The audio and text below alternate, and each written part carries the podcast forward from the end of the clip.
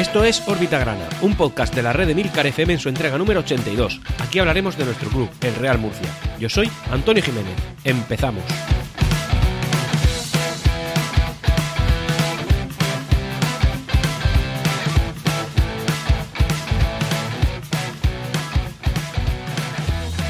Hemos estado literalmente, literalmente a un minuto de morir. De morir como club, de morir como Real Murcia, de morir. Es muy crudo decir esto así, pero, pero tengo que decirlo, porque como bien sabéis, hemos empatado el partido que hemos estado jugando en la tarde de ayer contra el Universidad Católica. Además, lo hemos empatado a falta de un minuto para que el árbitro pitara al final del encuentro. En ese, durante todos esos 94 minutos que íbamos perdiendo, bueno, 94 no, porque se ha marcado el minuto 6, de esos 89 minutos que hemos estado perdiendo, nosotros nos, enfronta- eh, nos encarábamos con la posibilidad de eh, quedarnos de séptimo para abajo. Ya os digo que de haber perdido este partido, ni el Recreativo Granada, ni nosotros habríamos fallado en la última jornada. Por tanto, estando ellos por encima, serían los que se habrían, eh, entre comillas, salvado de la quema. Y nosotros habríamos caído. Ese gol en el último minuto de Toril es el que nos ha dado la vida, pero la vida de verdad. No estoy exagerando cuando digo que de haber quedado de séptimo hacia abajo, el Real Murcia eh, lo hubiera tenido muy, muy difícil, si no prácticamente hecho, el eh, morir. Es muy cruda esta palabra, pero es así. ¿Por qué? Pues bueno, pues porque podríamos haber enta- eh, estado en la- con la posibilidad de eh, competir el año que viene en la cuarta categoría del fútbol nacional y eso con suerte, porque todavía, y viendo cómo se las están gastando estos jugadores, eh, quizá hubiera sido hasta la quinta categoría del fútbol nacional. Es muy duro, ¿eh? muy crudo, pero un Real Murcia ahí no es viable, no puede serlo. En esa situación, para que os, hicierais una idea, en caso de que el año que viene bajara cualquier equipo de segunda división A, no sé, pongámosle un nombre, el Cartagena, eh, imaginaos que el Cartagena bajara, una cosa que puede suceder, está en una, en una posición clasificatoria un poco difícil, pero bueno, imaginaos que se hubiera sucedido. Bueno, pues quizá se hubiera dado el caso en el que nosotros, tras ese descenso de un equipo de segunda división A, eh, pudiéramos encontrarnos a dos categorías de ese equipo a dos categorías, compitiendo en la quinta. No me lo puedo creer, señores, eso sería la muerte. Y el que no piense esto, eh, pues tiene que estar un poco perdido y no conoce bien la situación del club, porque todo esto se traduciría en qué pasaría con la afición. A ver, eh, nosotros somos muy fieles, todos los que queráis, pero sabéis que somos y seguimos siendo un núcleo duro de, de 3.000, 3.500 personas. Y habría mucha gente de ese núcleo duro que diría, bueno, si yo sigo siendo del Real Murcia, pero de verdad, tanta pesambre yo no tengo por qué pasar cada fin de semana y simplemente ser, pues, ¿cómo decir?, un, un aficionado inactivo. Hay muchos de ellos, hay muchísimos que están esperando ver a un Real Murcia solvente para decir, oye, voy a, me, vuelvo a ilusionar con mi club, voy a volver a verlo, voy a, voy a seguir otra vez al Real Murcia. Siempre he sido del Real Murcia, nunca he dejado de serlo, pero sí que es verdad que, hombre, yo no puedo estar intentando buscar un divertimento, algo que me haga sentir bien, algo que me llene, no sé, ver a mi equipo com- competir de una mejor o menor mm, o peor manera posible, ganando o perdiendo, da igual, pero bueno, un Real Murcia algo solvente. Hay mucha gente latente y en caso de que eh, este proyecto fuera un fracaso, que vamos camino de ser un fracaso, eh, quizá ese número de latentes, llamémosle latentes, se acrecentaría. Y me parecería que sería algo, una reacción justa, una reacción real a, la situación que estamos viviendo. No puede ser todo penar, no puede ser todo sufrir. Eh, sinceramente, el tono este que estoy teniendo es porque durante, a lo largo de este partido, tú que me estás escuchando, tienes que haber, haberte sentido como yo en algún momento. Como que el Real Murcia te está abandonando, el Real Murcia no está cumpliendo. No el club, evidentemente, pero sí quien compite por él, esos jugadores, ese entrenador, esa, esa, ese cuerpo técnico que, que tanto ha luchado por el club, pero que no está cumpliendo sus objetivos realmente. Esa gente que tanto lucha eh, nos defrauda cada fin de semana, todos ellos. Sí que es verdad que la directiva mm, le podemos poner un asterisco porque al final ellos están haciendo lo que pueden con lo que les ha llegado. Pero también es verdad que ellos han puesto a Julio Algar. Y pese a que todos pensábamos que esta plantilla se había visto claramente mejorada en el mercado de invierno, esto ha demostrado que no, que el Real Murcia lleva en caída, en caída libre y que de momento nadie lo está consiguiendo parar, ni siquiera José Luis Rodríguez Loreto. Porque al final los resultados que le está obteniendo no son muy diferentes a los que obtenía Adrián Hernández, y esto es así. Bueno, pues para ir dándole comienzo a la estructura del podcast, decir, bueno, la primera sección, la, social, vuelve a estar inerte en, este, en esta entrega, porque no ha habido actualidad. Pero así que directamente vamos a pasar a la parte deportiva. Tanto cuerpo técnico como plantilla sabían perfectamente qué tipo de castañas o cuántas castañas nos estábamos jugando en este partido. Y desde el minuto uno, prácticamente desde la rueda de prensa que, el entrenador José Luis Rodríguez Loreto dio en el Estadio Nuevo Arcángel en, cuando, terminamos de empatar contra la Unión Deportiva Cordobesa, bueno, pues ya ha ido calentando el partido. Declaraciones tanto de entrenador como, por ejemplo, una que además ha pegado muy fuerte a lo largo de esta semana anterior, en redes sociales, como lo es la frase de, y voy a citar, eh, en el estadio de la condomina habrá mucho público del Real Murcia. En ese campo he jugado y si rascas un poco en el azul aparece el rojo. Claro, son palabras muy bonitas que, nos llena la moral, ¿no? No, Nos hace crecer la moral del aficionado grana, pero la realidad es la que es, y es que ese estadio, pues hoy día es azul, y yo, como ya he reivindicado en el pasado, eh, creo que tenemos que, sí, respetar nuestro pasado, por supuesto, alabarlo y, recordarlo siempre, pero esa ya no es nuestra casa. No os olvidéis, no es nuestra casa y no vamos a volver. Nuestra casa está en Churra, se llama Estadio Enrique Roca, y sinceramente es mucho mejor que ese estadio. Y ya está, y sí, oye, te puedes poner nostálgico y todo lo que tú quieras, pero eso no te va a ayudar señor aficionado al Real Murcia. Somos del Real Murcia y jugamos en la nueva condomina.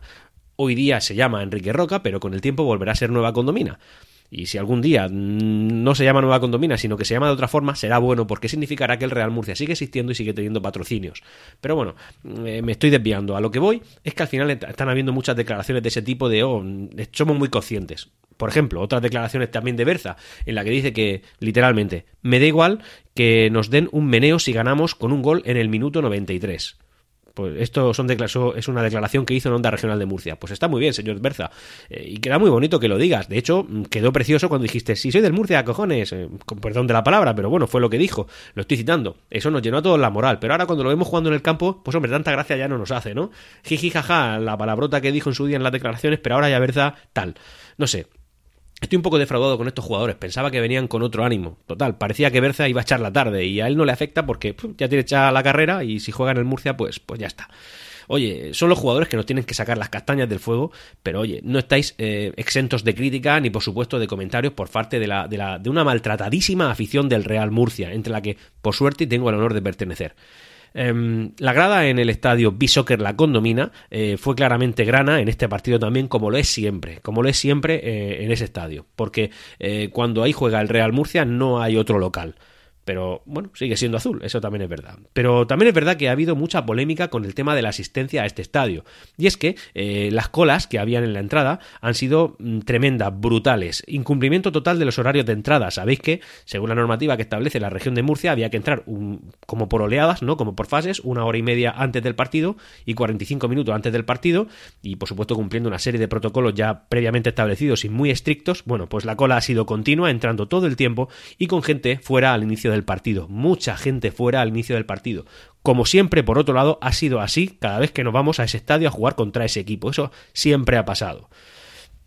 Entiendo yo que la Universidad Católica ha tenido mucho tiempo para planificar esto, pero cuesta creer eh, que no lo hayan hecho. Mm, aunque seguro que es así. Es decir, cuesta creer que no lo hayan planificado. Estoy seguro de que lo han hecho, pero parece que no, por el resultado que ha habido y la forma que ha habido de eh, que la afición del Real Murcia, no la de la Universidad Católica, pudiera entrar a ese estadio. Así que, oye, esto es un dato que teníamos que traer y, está ahí. Eh, según se ha reportado en redes sociales, incluso se han dado casos en los cuales una misma butaca se ha vendido a dos personas diferentes. Por tanto, han habido momentos en los que, oye, es que esa es mi, esa es mi, mi asiento, ¿no? Mire usted, es mi asiento, enséñeme la entrada, lo miran, ala, los dos tenemos el mismo asiento. Así que, oye, pues problemas informáticos no planificados también por parte de la Universidad Católica, como viene siendo habitual en otros años anteriores también. Y luego, pues también otras curiosidades como lo son que, como sabéis, siempre habitualmente, eh, bueno, realmente no, he dicho siempre y habitualmente, pero me retracto. Siempre que el Real Murcia juega ahí como visitante, bueno, pues la grada lateral sabéis que tiene un claro color grana. Bueno, pues en este partido, curiosamente, pues digamos que a partir de un cuarto, desde según ves el, según ves el estadio con vista de espectador de televisión, la grada lateral la ves de frente, pues en la parte de la izquierda, es decir, la más cercana al fondo norte, eh, un cuarto de ella, toda con eh, gente uniformada de la Universidad Católica. Entiendo yo que gente de su cantera, pero claro, eso claramente se hace de cara a eh, tener una grada con un mayor color azul que grana, cuando también es verdad que el fondo norte completamente era grana, o sea, simplemente pusieron ahí esa manchita para que no todo se viera del color que a ellos no les gusta ver, pero que era el que claramente imperaba en el estadio unos días antes del, partido y como es habitual, eh, bueno, pues se designa un árbitro que será el encargado de dirigir el encuentro. En este caso llamaba la atención que, la, que la persona designada para este partido pues era una persona natural de elegido, Ahora dirá, bueno, ¿y qué pasa con que sea de elegido, no? ¿Qué más da que sea de, elegido, de Massachusetts? Todas las personas son iguales. Sí, no, por supuesto. Sí, estoy de acuerdo, todas las personas son iguales. Pero es que resulta que al principio del partido, nosotros, todos los murcianistas, íbamos con la idea preconcebida de que nosotros íbamos a competir por eh, entrar entre los eh, tres primeros o los tres segundos, sin caer y, pensando también, perdón, que en la última jornada, eh, bueno, pues eh, en el peor de los casos nos jugaríamos las castañas contra el, contra el elegido eh, porque ellos querrían entrar entre los tres segundos, ¿no? Entre el cuarto, quinto y sexto y nosotros no bajar a esa posición. Pero nada más lejos de la realidad. Al final resulta que daba igual de donde fuera ese, ese árbitro, que al final las castañas nos lo vamos a jugar contra otro equipo que es el, el Recreativo Granada. Ahora en la, en la clasificación lo, lo comentaré. Así que como digo, el partido se inició nosotros pensando en que si nosotros ganáramos y se dieran una serie de resultados y carambolas, quizá con suerte pudiéramos ponernos terceros o incluso solamente depender de nosotros mismos de cara a la última jornada para poder entrar directamente en la B Pro. Pero nada más lejos de la realidad. Resulta que todos los que no tenían que fallar durante este, esta jornada no han fallado. Y el único que iba fallando, al menos hasta el final del partido, del partido éramos nosotros, el Real Murcia. Así que eh, durante la mayor parte del encuentro, esos 81, 89 minutos que he dicho desde el principio, em, bueno, pues hemos estado en posición séptima, es decir, por entrar en, en la segunda federación y con mala suerte irte a la tercera división. Porque el Recreativo Granada sí que ha hecho su parte del trabajo e iba ganando. Así que eh, ya tenemos un nuevo rival a combatir y por supuesto un objetivo muy peligroso, muy peligroso que quema, que quema mucho de cara a la última jornada. Como digo, el partido se inició de una manera en la que parecía que lo que iba a imperar era la igualdad. Igualdad entre dos equipos, uno muy superior, la Universidad Católica claramente lo ha demostrado ya y no hay color, y un equipo que, hombre, aunque en teoría deportivamente éramos más flojos, pero teníamos más ganas y teníamos y nos jugábamos mucho más, por tanto deberíamos jugar. Pero golazo de Lucam, la verdad, de la Universidad Católica, un gol desde, bueno, pues prácticamente desde el centro del campo de un jugador de ellos, llamémosle X, que, eh, bueno, vio a, Nereo Champán eh, adelantado, tiró y gol. Todo el partido igual. Eso no duele. Tú puedes pensar, oye, nos han marcado temprano, mejor que nos marquen, mejor que si nos hubieran marcado tarde, porque tenemos tiempo suficiente como para remontar el partido y poder intentar hacer algo bueno durante los eh, pues, ochenta y tantos minutos que quedan. Pero nada más lejos de la realidad. Resulta que el club de Guadalupe fue superior en todo, en todo momento a los granas. En cada faceta del juego, en cada lugar, fue superior.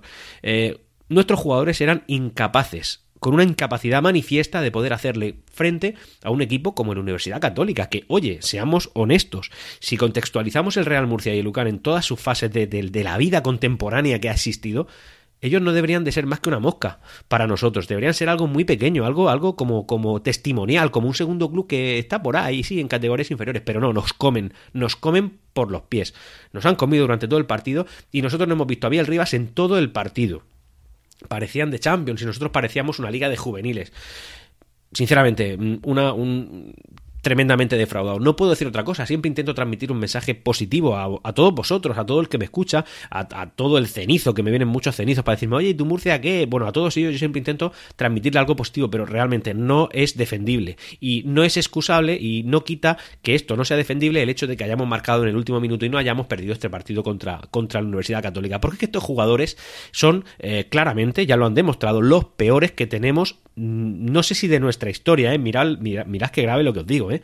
pero creo que la plantilla del año pasado sacaba un mejor rendimiento y se iba a clasificar mucho mejor de lo que lo está haciendo esta, con todos los buenos fichajes del mercado de invierno mm, que hemos tenido, para que os hagáis una idea de, bueno, pues del estado del ánimo. El Real Murcia, el partido, básicamente lo ha basado en un montón de toques estériles, sin rumbo, ni disparos a puertas, hasta la segunda parte que ha habido alguna. Biel Rivas no se ha visto en toda la primera parte, era un mero espectador. Eh, bueno, para los de Guadalupe han tenido varias oportunidades, han tenido más, pues yo podría contarte tres o cuatro, una de ellas triple, eh, en la que han podido finiquitarnos el partido en la primera parte. Y nosotros no hacíamos más que pases largos desde la defensa, que claramente no eran más que una manera de quitarse el marrón de encima. O sea, el balón me pesa, me lo quito de encima y que lo coja otro y si hay suerte que lo cuele. Al final resulta que ese ha sido el partido. En la segunda parte sí que se ha visto algo más de intención, macanas por parte del Real Murcia de intentar deshacer el entuerto en el que se estaba metiendo realmente y en el último minuto, en el 94, un gol de Toril que si te ponen muy tiquismiquis podrías incluso decir que fue de falta, pero bueno, es que me da igual cómo se vaya empatado. La cosa es que se ha empatado y dependemos de nosotros. Y, eh, y eso es lo que nos ha salvado. Eso es lo que nos ha salvado de la quema, no de la quema del partido, no de la quema de esta temporada, de la quema de la vida directamente. Es que es así, es que el Real Murcia, un Real Murcia en la cuarta categoría y sobre todo en la quinta, no es un Real Murcia viable, no lo puede ser. Ahora ah, incidiré un poquito más en este tema porque la verdad es que me interesa, pero, pero bueno, mm, para que veáis en qué situación nos hemos encontrado durante 89 partidos, 89 minutos. ¿eh? Carrillo Carrillo, un jugador totalmente desaparecido. ¿Qué hizo? Una vez un gol cuando jugábamos contra el Sevilla en su estadio y poco más después. Carrillo, ¿quién es? Prácticamente ha desaparecido. Berza, Berza estaba ahí como un espectador. Bueno, pues cada vez que la coge intento hacer algo, si entra bien y si no también. Total, yo la carrera, la carrera yo ya la he echado. El hombre estaba ya, ya estaba muy, muy, no sé, lo he visto como decanado y es, eso no se puede permitir. Gardiel, Gurdiel, perdón, Gurdiel no sabía para dónde mirar, no sabía qué hacer. Yo, yo creo que, que ha estado totalmente fuera del partido y me estoy centrando en estos jugadores porque son los fichajes de invierno, son los que venían a sacarnos las castañas del fuego, son los que venían a complementar la plantilla, una plantilla razonablemente buena para estar entre los tres primeros, pero que iba a ser mejorada y por tanto, bueno, el, tema de estar entre los tres primeros era algo prácticamente hecho. Eh, pues para que os hagáis una idea de, de qué tipo de partido hemos hecho. Estos son los que nos tienen que salvar de la quema, ¿eh? Estos son los que en la segunda fase de la liga, si tenemos la suerte de entrar, que entiendo yo que sí, ya por números, ¿sabes? Porque si fuera por expectativas, pues yo diría que no. Pero bueno, estos son los que nos tienen que salvar de la quema. Mm, vamos a pasarlo mal, ¿eh? Vamos a pasarlo muy mal y ya sabéis que en la segunda fase, ahora lo comentaré también un poco, bueno, lo voy a comentar ahora. En la segunda fase, entrar en la segunda división B Pro no es nada fácil, ¿eh? A ver, os comento. Eh, pongamos, ¿no? Demos por hecho más o menos para saber, para ubicarnos y para saber a dónde vamos. Que, eh, bueno, pues quedáramos al final sextos, es decir, quedaríamos los últimos de los tres segundos, ¿no? Sería así. Vale, pues entonces nos emparejarían con otros eh, con otro cuarto, quinto y sexto, es decir, seis equipos en un grupo. Eh, cada uno iniciaría la, bueno, pues iniciaría ese, esa, esa subclasificación, digamos, con los puntos que sacó en la primera. Por tanto, es muy importante sumar cuanto más mejor para iniciar la, la segunda fase en la parte más alta posible. Y teniendo en cuenta eso, vale, los dos primeros de esos seis accederán a la segunda división B Pro. Es decir, un 33,33% de los que se vayan a, jugar esa segunda fase. Y los otros, es decir, el 66,66%, simplemente se quedarán en segunda federación. Es decir, yo creo que hubiera sido incluso más fácil entrar entre los tres primeros en la primera fase que entre los dos primeros en la segunda fase. Estadísticamente sabemos que no es así, porque son cuatro equipos más en primera fase, ¿no? Son 10 en primera fase y 6 en segunda, pero lo que sí sabemos es que en segunda fase nosotros vamos a acceder como sextos, ¿no? Con una puntuación mm, determinada. Y ahí se nos, van a se, nos van a unir un cuarto de otro grupo, un quinto y un sexto. Posiblemente nosotros seamos de los seis equipos los que menos puntos tengamos. Habrá que mirarlo más adelante, pero es posible que nos encontremos en esa situación. Es decir, que partamos de colistas en la segunda fase. Eh, convendréis conmigo, y es una pena, y yo no quiero ser un cenizo, pero tengo que exponer los datos tal y como son, que la situación está complicada, está muy complicada. Tenemos que ganar el próximo partido solamente para intentar sumar lo máximo posible y por supuesto, por supuestísimo, para no quedarnos séptimos y, ya está, y ver, y ver qué pasa después con los que nos vayan a emparejar. Esta plantilla tan mala que tenemos y que por supuesto no esperábamos eh, es cosa de Julio Algar. Eh, tenemos que tenerlo en cuenta. También es verdad que ahora es oportunista decirlo cuando en su día le dimos un aprobado con los fichajes que trajo en, el mercado de invierno. Pero oye, al final tú y yo somos meros espectadores de, un equipo al que queremos lo mejor de, ellos. No somos el profesional que ha traído esos jugadores y que los ha, que los ha recomendado para que puedan competir en nuestra plantilla ese nombre, ese nombre es Julio Algar. O sea, yo creo que Julio Algar tiene que estar ya con, sentenciado. Da igual dónde estemos, de qué manera estemos, tiene que estar sentenciado. Este hombre no ha tenido la capacidad de, de, traernos a gente que no, que, en fin, de hacer una plantilla decente. No lo hizo el año pasado y mucho menos lo ha hecho esta claramente. Una cosa son las sensaciones que podamos tener una vez que no trae jugadores y otra es el rendimiento. Eh, las sensaciones son de los aficionados, el rendimiento es del responsable de confeccionar la plantilla. No, también es verdad que tenemos que tener en cuenta que no podemos competir en igualdad de condiciones con, otros equipos, con ningún equipo realmente. El Real Murcia tiene una losa gigante que, que, le oprime el cuello de una forma, en forma de deuda y de acreedores. Otros clubes han usado artimañas para librarse de todo esto y lo han conseguido. Y nosotros, eh, verdad que eh, siempre hemos estado luchando contra todas las posibilidades diferentes a simplemente vivir. Eh, vender la unidad productiva, desaparecer y refundarse, como dicen algunos que la refundación no existe. Eh, desaparecer y crear otro equipo homólogo. No, nosotros somos el Real Murcia y esa es nuestra lucha. Esa es nuestra lucha. Pero es verdad que la lucha cada vez se hace mucho, mucho más difícil. Estamos peleando cada minuto de existencia. Cada minuto del Real Murcia es iba a decir un regalo, pero todo lo contrario, simplemente es un, es un, es una recompensa al, a, bueno, pues a todo lo que hacemos continuamente como aficionado del Real Murcia. Somos la mejor afición del mundo. Lo digo con esta contundencia. Somos la mejor afición del mundo. Y si en vez de tener un núcleo duro de 3.000, 4.000, 5.000 o no sé, 6.000, lo que queráis decir, si en vez de eso fuéramos 15, seríamos los 15 mejores aficionados del mundo. Porque siempre hemos podido liquidar el club como tantos otros han hecho y nosotros hemos aguantado. Y como he dicho muchas veces, eso hay que ponerlo en valor. Pero es verdad que hemos estado muy, muy cerca de perder a nuestro Real Murcia en tan solo, tan solo 90 minutos de este último partido aún quedan otros 90 por salvar, pero entiendo que puede ser algo más fácil. No creo que el Real Murcia esté en disposición de fallar un partido en casa contra el Poliegido que está desahuciado. Aunque el Poliegido lo vaya a pelear, no entiendo, entiendo que la motivación que le mueva al, al Ejido no es la misma que la que le mueve al Real Murcia.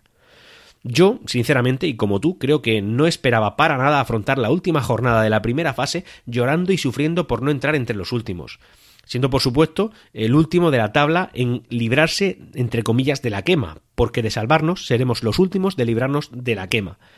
Empezaremos, como digo, posiblemente los últimos en la clasificación de la segunda fase. Hemos estado mucho tiempo jugando con fuego durante esta temporada, tirando oportunidades como para ahora no acabar pagando una penitencia por, por lo mal que lo hemos hecho. Y digo hemos porque nos implicamos en el club, pero son lo han hecho ellos, los jugadores.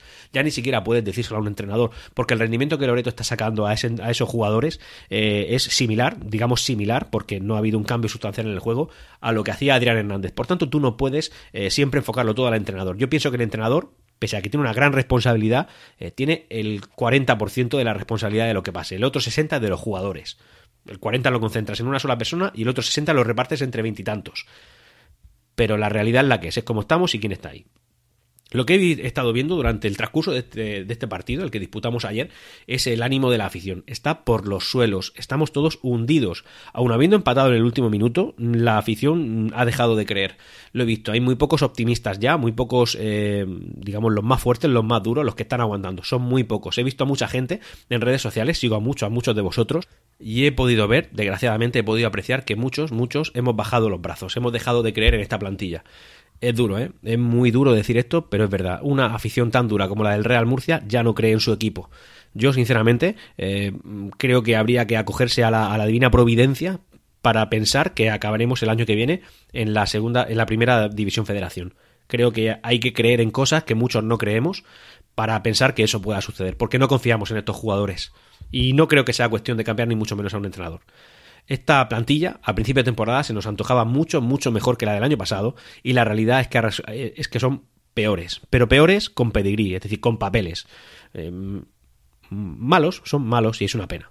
Hemos estado literalmente, como digo, y tengo que repetir para que se nos meta en el tuétano, a un minuto, a un minuto de tener que, de, tener que competir contra el Racing Murcia, por ejemplo, contra el Cartagena B, contra el, no sé, el, los Garres, no sé, con todo mi respeto a esos jugadores, hemos estado a esos equipos, a casi todos, hemos estado a un minuto de eso, a un minuto. Me surge la duda, y es una duda que creo que es razonable pensar, de teniendo en cuenta de qué pie cogea la plantilla, en el hipotético caso de caer en segunda o en tercera federación, eh, es decir, os recuerdo, entre la cuarta y la quinta categoría del fútbol nacional, eh, ¿cuánto se vería mermada la afición? ¿Cuántos quedarían de esos dormidos, ¿no? de esos latentes que he dicho antes? ¿Y los patrocinios? ¿Y las empresas? ¿Qué pasaría con los ingresos? Eh, como digo, eso desaparecería en la mayor, la mayor cantidad. O sea, mm, al final el Real Murcia tiene que ser una máquina de intentar generar la mayor cantidad de dinero posible para poder repartirla entre todos los acreedores, entre todas las plantillas actuales, los subtrabajadores, eh, mantenimiento de la, el poco mantenimiento que está llevando a cabo en, las instalaciones, como lo puede ser el estadio Enrique Roca de Murcia. Es decir, al final el, Real Murcia dejaría de percibir esos ingresos, dejaría de incumplir, no, dejaría no, empezaría a incumplir mucho más, empezaría a tener más problemas, el Real Murcia hubiera estado muerto, muerto. Y dicho esto, creo que ha sido el podcast, pues quizá donde haya vertido más opiniones personales y creo que son opiniones que necesitamos oír, necesitamos oír para poder hacer autocrítica y pensar en qué es lo que queremos exigir a nuestro club, qué esperamos de nuestro Real Murcia, ya no te digo a largo plazo, porque no sé si hay un largo plazo, pero sí a medio plazo, sí a corto plazo. Ahora mismo, evidentemente, tenemos que tener una visión cortoplacista, tan cortoplacista como lo son siete días, es decir, el partido que vamos a disputar contra el ejido. Y dicho eso, y después de eso, tenemos que dejarnos me vais a perdonar, pero tenemos que dejarnos los dientes, tenemos que dejarnos los dientes porque el Real Murcia queda entre los dos primeros, teniendo en cuenta que partiremos en una situación de desventaja respecto al otro, tanto por nuestra situación societaria, por supuesto, pero al final a lo que vamos, por los puntos que vamos a arrastrar a la segunda fase. Mucho cuidado, mucho cuidado. Y ya, eh, dejando ya la opinión a, un lado, pues voy a ir terminando con el tema de la información deportiva, con dos, eh, bueno, con dos datos. Primero, el Imperial eh, venció al Sangonera La Verde, perdón, perdón, al, a la Universidad Católica B en el campus de Espinardo por un 3 a 2, en un partido que se disputó a las doce y media del domingo pasado, es decir, ayer, y, que empezó ganando el, Imperial remontó el, Sangonera y después volvió a remontar el Real Murcia. Es decir, 1-0, 1-2 y 3-2. Y eh, también, disputó ayer por la mañana un partido, el Real Murcia femenino, que, cayó estrepitosamente contra el Mislata por 0-3 en el José Barnés. Y estos son los datos deportivos que quería traer esta semana. Vamos a hablar un poquito de la clasificación que creo que trae Miga. Si le preguntas a cualquier murcianista la semana pasada o prácticamente dos semanas atrás, eh, te dirán que al final no íbamos a estar o prácticamente ya en la segunda división B Pro, o sea, perdón, entre los tres primeros, o que en el peor de los casos estaríamos compitiendo contra elegido por eh, no caer al, al, último puesto. Eso hubiera sido, digamos, en un caso catastrofista y nada más que estábamos mirando hacia esa dirección en un 10%, es decir, era algo impensable. La realidad es otra. La realidad es que al final, la última jornada de esta primera fase, la vamos a, sufrir, lo vamos a sufrir muchísimo, y nos la jugaremos contra el Recreativo Granada. ¿Cuál es la ventaja que tenemos? Bueno, pues que nosotros dependemos de nosotros mismos. Es decir, da igual que el Granada haga lo que tenga que hacer, que si nosotros cumplimos con nuestra parte, es decir, ganarle a un equipo que está desahuciado en esta fase, aunque intentará sumar los puntos, como digo, para arrastrarlos a la segunda fase. Pero bueno, eh, como digo, competiremos contra un equipo prácticamente desahuciado que eh, por, por, bueno, por no entrar nosotros en, ese séptimo, maldito séptimo puesto. Voy a hablar de la clasificación y ahora comentaré algunas cosillas. Primero, el Universidad Católica con 30 puntos. Segundo, el Linares con 30 puntos, que lo gana todo, excepto este partido. También entra entre la normalidad porque su, su rival ha sido un equipo que se la jugaba toda, era el Linares, eh, perdón, era, era, el Betis B y que está compitiendo por entrar, y además no lo tiene muy difícil, en, entre esos tres primeros. Tercero, Sevilla B con 27 puntos, empatado con el cuarto y el quinto, que son Betis B y Unión Deportiva Cordobesa respectivamente. Evidentemente el colaveraje entre estos tres lo tiene ganado el Sevilla B, así que es el único que depende de sí mismo. Así que si eh, la única forma que tiene el Betis B y el Córdoba eh, la Unión Deportiva Cordobesa de entrar entre, a ese tercer puesto sería esperar un, un traspié del Sevilla B. Pero ya os digo yo que en las últimas jornadas estas son las menos. Es decir, es muy difícil que un equipo que lo tiene hecho y que depende de sí mismo falle en la última jornada. Además, teniendo en cuenta que el último partido del Sevilla B jugará contra el Yeclano, que estos sí que están desahuciados, pero ya por el doble. Además, creo que ellos, estos ya han bajado el brazo y saben perfectamente que se van a la tercera federación. Sexto, 24 puntos, 3 puntos menos que los anteriores, Real Murcia. Y 24 puntos porque hemos empatado, ¿eh? En el último minuto. Si no, como sabéis, tendríamos 23 y Universidad Católica 32.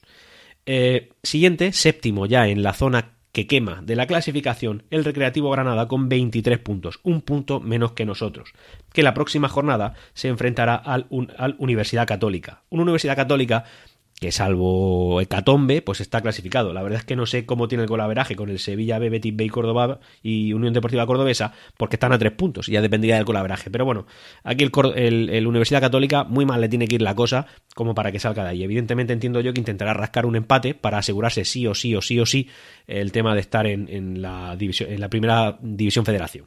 Bueno, la cosa es que el Granada B se enfrenta en Miura, que si va motivado pues se lo va a poner difícil y si no, pues entonces nos lo va a poner difícil a nosotros.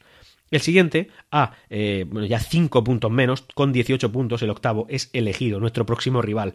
Evidentemente, esto no se quieren plantar con 18 puntos en la segunda fase, pero también es verdad que han demostrado ser el tercer peor equipo de la categoría y nosotros, pues no estamos a, ese nivel de malo, pero sí que es verdad que, que, bueno, en fin, que estamos mal. En cualquier caso, creo que es factible que ganemos nosotros. Hombre, creo que teniendo en cuenta que la jornada anterior el Real Murcia dependía de sí mismo para entrar como tercer, como tercer clasificado y falló.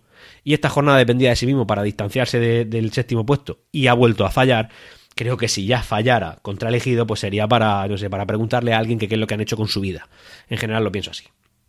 ya noveno clasificado con 11 puntos en 17 partidos el Yeclano y con 10 puntos, eh, perdón, con décimo puesto con 9 puntos, un único partido ganado el Lorca Deportiva. Estos dos equipos están desahuciados y posiblemente con los puntos que arrastren a la segunda fase, posiblemente se vean ya en tercera federación.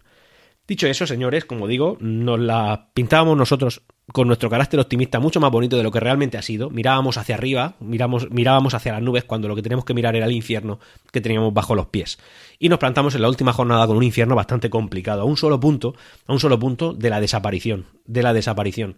Como digo, un Real Murcia en cuarta o quinta categoría del fútbol nacional no es viable, no lo es, no puede serlo, es imposible es imposible. Y eh, sobre todo la quinta, evidentemente. La cuarta, pues a lo mejor puedes intentar salvarte, pero lo tendríamos muy complicado. ¿eh? El, yo creo que el Real Murcia, el club, tal cual está constituido, tal cual lo concebimos, tal cual existe, eh, creo que no está preparado, preparado ahora mismo, económica ni socialmente, eh, ni, ni, sobre todo por estructura, por, por, fin, por todos los problemas que arrastramos.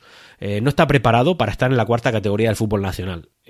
hubo un tiempo, como sabéis, en la década de los, de los 90, en la que pasamos por tercera división, que es la cuarta categoría del fútbol nacional y pudimos vivir, pero la situación económica no era la que es ahora. También os digo que eso no era la quinta, una situación a la que nos enfrentaríamos en caso de no ganar el próximo partido, a la quinta categoría de fútbol nacional. Sería como la actual preferente. Señores, la actual preferente es muy duro, ¿eh? Es muy duro. Un Real Murcia ahí no es viable. Es una pena, pero tenemos que ser conscientes de dónde estamos y qué es lo que nos estamos jugando. Hasta aquí esta entrega de Órbita Grana. Puedes ponerte en contacto conmigo a través de Twitter en arroba Órbita Grana. Hasta la próxima. Siempre Real Murcia.